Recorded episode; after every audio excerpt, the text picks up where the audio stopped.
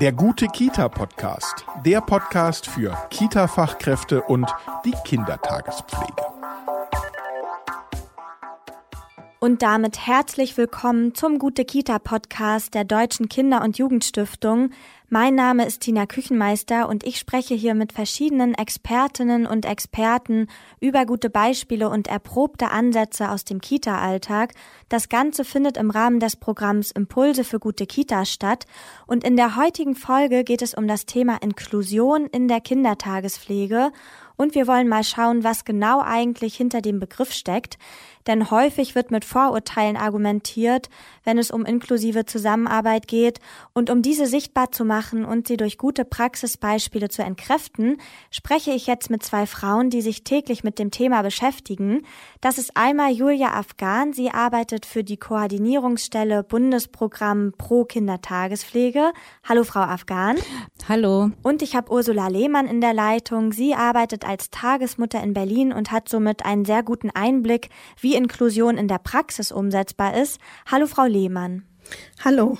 Frau Afghan, Sie sind Diplompsychologin und haben viele Jahre Qualifizierungskurse für angehende Tagesmütter und auch Tagesväter geleitet. Jetzt arbeiten Sie für die Koordinierungsstelle Bundesprogramm Pro Kindertagespflege und mit diesem Programm will das Bundesministerium für Familie, Senioren, Frauen und Jugend sozusagen die Weiterentwicklung des Systems Kindertagespflege stärken. Und ja, Inklusion ist da ein ganz wichtiger Punkt. Häufig stehen der erfolgreichen inklusiven Zusammenarbeit allerdings Vorurteile und manchmal auch eine gewisse Voreingenommenheit im Weg. Ein gängiges Vorurteil ist zum Beispiel, Inklusion bedeutet, dass Kinder mit Beeinträchtigungen betreut werden. Und jetzt die Frage an Sie, Frau Afghan. Was versteckt sich denn eigentlich genau hinter dem Begriff Inklusion? Inklusion ist eine gesamtgesellschaftliche Aufgabe, um allen Kindern Teilhabe und Bildung zu ermöglichen und auch einen Schutz vor Diskriminierung zu bieten. Alle Kinder haben ein Recht auf Achtung und Wohlergehen, auf die Entfaltung ihrer Persönlichkeit und auf ganz vielfältige Entwicklungschancen. Das betrifft nicht nur, wie Sie gesagt hatten, zum Beispiel Kinder mit Erkrankungen oder Behinderungen, sondern Stichworte wären auch eine Vielfalt in Bezug auf sozioökonomische Rahmenbedingungen, auf einen individuellen Entwicklungsstand, auf das Geschlecht oder auch auf den kulturellen Hintergrund, auf Werteorientierung oder Religion. Vielfalt bedeutet, dass wir lernen, ganz selbstverständlich miteinander zu leben und in der Vielfalt Chancen zu sehen und Barrieren abzubauen. Und Frau Lehmann, Sie kommen ja direkt aus der Praxis, denn Sie arbeiten seit vielen Jahren als Tagesmutter und sind in Berlin in einer Kinderverbundstagespflegestelle tätig. Und tätigkeitsbegleitend haben Sie die Ausbildung zur pädagogischen Fachkraft absolviert und haben bereits die unterschiedlichsten Kinder betreut, also mit und ohne Behinderung, Kinder von Müttern aus dem Mutter-Kind-Heim und auch ja Kinder unterschiedlichster Nationalitäten. Was bedeutet Inklusion denn in der Kindertagespflege konkret? Ja, also für mich bedeutet es konkret, dass es immer wieder eine Bereicherung ist für uns als ausführende äh, Kindertagespflegepersonen sowie äh, für, für die Kinder in, innerhalb der Gruppe ein Kind begleiten zu dürfen, das ähm, anders ist und doch gleich. Das zweite Vorurteil bezieht sich auf den vermeintlichen Mehraufwand, den Inklusion mit sich bringt.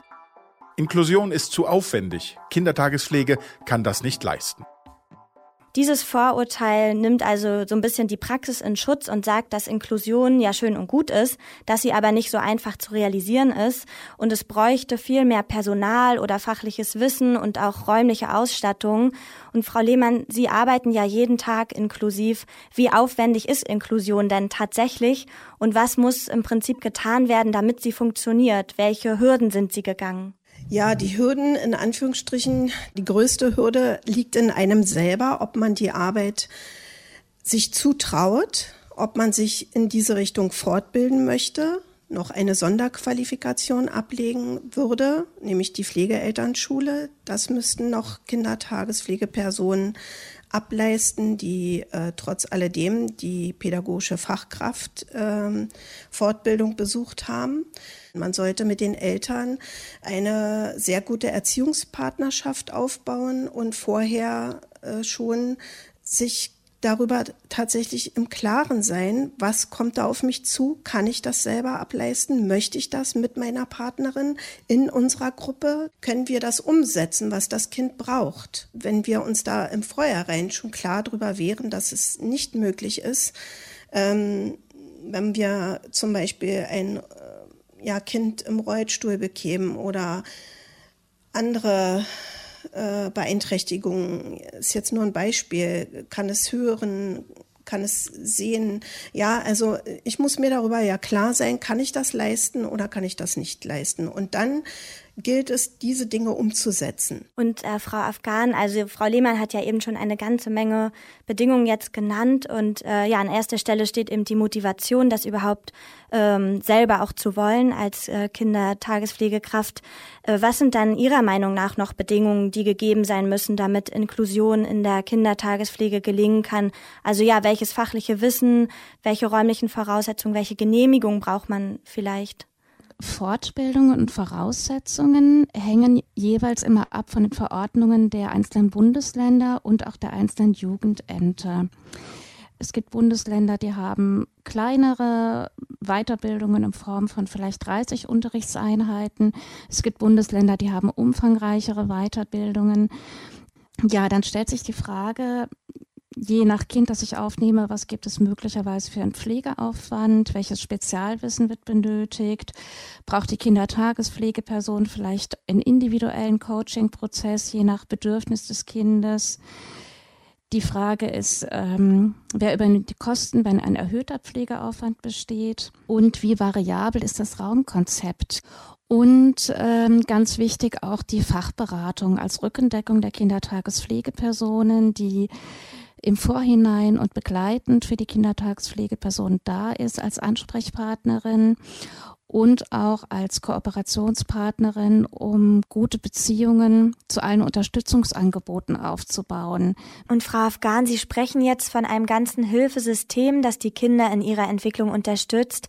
Und wichtig für dieses Hilfesystem, aber natürlich insbesondere für die Kindertagespflegepersonen, ist natürlich zu sehen und zu berücksichtigen, dass hinter 30 Kindern ja 30 verschiedene Familien stehen, die alle einen unterschiedlichen sozialen und kulturellen Hintergrund haben bzw. haben können und dementsprechend variieren natürlich auch die jeweiligen Bedürfnisse.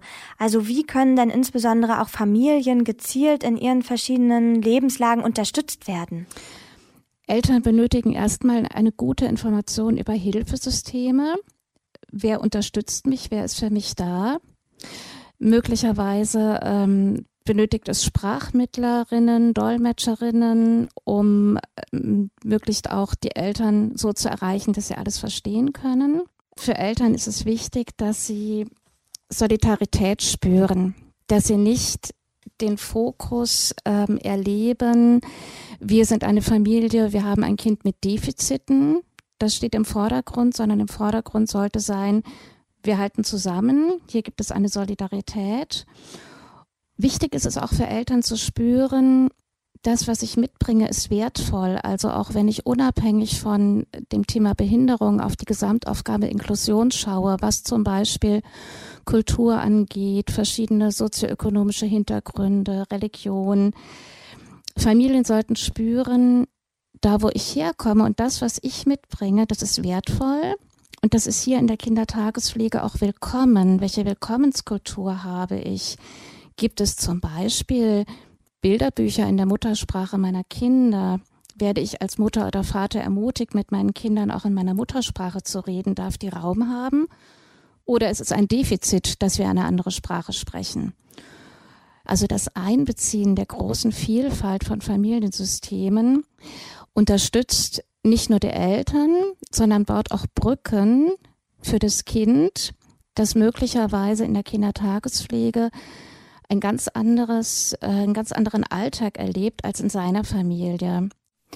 Ähm, wir haben jetzt schon über zwei gängige Vorurteile gesprochen äh, zum Thema Inklusion und ich würde jetzt gern noch auf ein drittes eingehen und das lautet, Wenn in der Kindertagespflege Kinder mit besonderen Bedürfnissen aufgenommen werden, leiden die anderen Kinder darunter. Und in diesem Vorurteil steckt die Annahme, dass die unterschiedlichen Bedürfnisse von den Kindern in der Praxis nicht so einfach vereinbar sind. Äh, ja, allerdings spiegelt das ja die Sicht von Erwachsenen wider. Und um diesen Vorurteilen entgegenzuwirken, gibt es das Konzept der vorurteilsbewussten Bildung und Erziehung. Und vielleicht können Sie, Frau Afghan, kurz erklären, was vorurteilsbewusste Erziehung für Sie bedeutet. Ja, wir alle haben Vorurteile was daran liegt, dass unser Gehirn ähm, ein bisschen faul ist und ökonomisch, denn es ordnet alle Eindrücke, die wir erhalten, in Raster und es denkt in Strukturen. Und dadurch haben wir Menschen die Möglichkeit, dass wir Bewertungen treffen. Und ja, man hört manchmal auch, dass kleine Kinder ganz offen sind und vorurteilsfrei und offen auf alle Menschen zugehen. Das stimmt. Doch zugleich leben Kinder in unserer Sozialisation und bekommen ganz, ganz früh auch verschiedene Diskriminierungserfahrungen schon mit, sei es bei sich selbst oder vielleicht auch bei anderen. Wir wissen, dass Kinder die Umwelt aufmerksam beobachten und wenn ich eine Vielfalt in der Kindertagespflege habe, zum Beispiel ein Kind mit einer körperlichen Besonderheit oder vielleicht ein Kind, das zwei Papas hat oder zwei Mamas hat oder vielleicht ein Kind, das zehn Geschwister hat anstatt Standard 1,7 Geschwister. Was machen wir Erwachsene damit? Und wie fangen wir diese Themen auch in der Kindertagespflege auf? Haben wir ein Bilderbuch, in dem auch ein Kind zwei Papas hat? Haben wir ein Puzzle, in dem ein Kind eine Brille aufhat oder in einem Rollstuhl sitzt? Also diese vielen kleinen Dinge zeigen Kinder, wie wird Vielfalt gelebt und äh, wie können wir versuchen, weit über den Tellerrand zu blicken. Und Frau Lehmann, haben Sie vielleicht noch ein Praxisbeispiel, wie Sie auf individuelle Bedürfnisse im Alltag der Kinder eingehen? Ja, da kann ich berichten. Also wir haben den Förderschwerpunkt Sprache gewählt und ähm, haben schon oftmals Kinder begleitet, die auch die Spra ihre Sprache, die schon vorhanden war, durch Schicksalsschläge verloren haben. Dann haben wir geschaut, was können wir tun, wie können wir das Kind motivieren, wo liegen die Stärken des einzelnen Kindes halt. Ne? Und aus einem Praxisbeispiel heraus, ein Kind ohne Sprache teilt sich anders mit und wir haben anhand der Fähigkeiten des Kindes feststellen können, dass es eine künstlerische Fähigkeit entwickelt hat und aus diesem Aspekt heraus durfte das Kind ganz viel äh, mit Farbe gestalten und mit vielfältigen Materialien umgehen. Daraus entstand ein Künstlerprojekt unter den Kindern. Ja, und äh, letztendlich jedes Kind durfte dann äh, seine Kunstwerke aushängen und wir berichteten darüber. Weiterführend entwickelte sich daraus, dass das Kind, was die Sprache nicht so beherrschte wie andere, dann aber dazu führte, es wurde eben immer glücklicher, weil wir uns darauf einließen, was kann das Kind und seine Stärke durfte es ja ausleben. Und die anderen entdeckten an diesem Kind, äh, wozu das Kind fähig war und waren begeistert. Jetzt haben Sie mir mit diesem tollen Beispiel schon ein bisschen meine nächste Frage vorweggenommen. Ich wollte Sie nämlich bitten, einmal auf die positiven Seiten von Inklusion einzugehen. Also wir haben jetzt viel über Herausforderungen gesprochen, aber was sind denn ja die positiven Aspekte von Inklusion? Ja, die positiven Seiten sind die, dass sich die Kinder untereinander finden. Ja, dass sie super tolle Freundschaften ähm, entwickeln innerhalb der Gruppe und später auch, ähm, wenn sie sich noch nach unserem äh, Gruppengeschehen treffen mit den Eltern, ja, dann kommt es auch darauf an, wie sich die Elterngruppe findet und ähm, ob die Eltern ähm, bereit sind, diesen Schritt zu gehen, dass man sich nachmittags noch trifft, sich zu öffnen, transparenter zu werden. Davon profitieren alle Kinder letztendlich. Mhm. Und Frau Afghan, also Frau Lehmann ist ja eben auch schon auf die, ähm, ja, auf die Bereitschaft der Eltern eingegangen. Wie können denn Ihrer Meinung nach Eltern auch noch ein bisschen mehr für Inklusion sensibilisiert und auch in diesem Prozess äh, mitgenommen werden? Eine Möglichkeit wäre es, den Eltern den Alltag möglichst transparent zu machen. Zum Beispiel zeigen und erklären, welches Material genutzt wird, warum die Raumgestaltung auf eine gewisse Art und Weise ähm, verändert wird, welche Aktivitäten geplant sind. Und auch in der Rückmeldung an die Eltern über die Kinder. Frau Lehmann hat äh, angesprochen, wie wichtig die gute Elternkooperation ist, die Information, die äh, Weitergabe von Dokumentation über die Entwicklung der Kinder.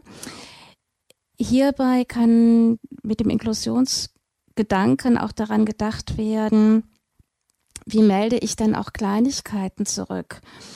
Also wenn Eltern zum Beispiel Etikettierungen benutzen, ja, und war Lotte heute wieder unsere kleine Meckerziege, dann kann ich das ein bisschen umwandeln und dem Kind dieses Etikett wegnehmen und sagen, die Lotte, die war heute um 11 Uhr ganz erschöpft und die brauchte etwas mehr Ruhe als sonst. Das sind solche kleinen Dinge, ähm, die in Denken verändern können und helfen können, dass Kinder nicht zu sehr zum Beispiel in Etikettierungen hineingehören. Und Frau Lehmann, haben Sie noch ergänzende Ideen zu dem, was Frau Afghan jetzt schon gesagt hat, also aus der Praxis heraus sozusagen? Ja, also ich wünsche mir nach wie vor, ähm, dass ähm, noch mehr Kindertagespflegepersonen, Erzieher den Mut einfach dazu haben, die Eltern mit ins Boot zu holen, keine Ängste vor Erziehungsgesprächen zu haben oder Entwicklungsgesprächen, sondern tatsächlich das anzuerkennen, dass die Eltern die Expertinnen für ihre eigenen Kinder sind und wir brauchen sie zum Wohle ihrer eigenen Kinder. Wir wissen, es sind die größten Schätze, die wir hier betreuen dürfen. Wir haben das Vertrauen äh, geschenkt bekommen von den Eltern und darüber sind wir dann auch überglücklich, dass wir diese Familie begleiten dürfen. Ja, und da gehört es für uns natürlich dazu, dass wir äußerst sensibilisiert vorgehen in Bezug auf Besonderheiten, die sich entwickeln in dieser Zeit. Aber es ist auch wichtig, tatsächlich äußerst wichtig für die weitere Entwicklung des Kindes, dass man darüber ins Gespräch kommt und auch eigentlich eine super schöne Herausforderung. Das sind äh, sehr schöne Schlussworte von Ihnen, Frau Lehmann. Vielen Dank, Frau Afghan und Frau Lehmann, für das Gespräch und auch für Ihre vielen Anregungen. Ja, bitteschön.